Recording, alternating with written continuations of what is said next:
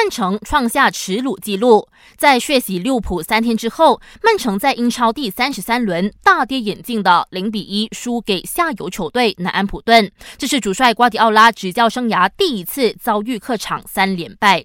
瓜帅赛后表示，弟子们的表现十分出色，进攻积极，但在本场比赛他们就踢出了二十六脚射门，只是不知道什么原因就是输了。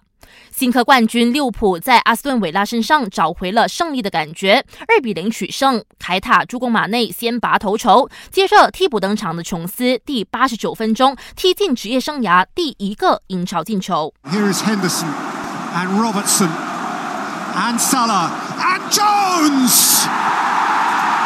There's a moment he'll. 赢了这场比赛后，利物浦成为了本赛季五大联赛中唯一一支主场全胜的球队。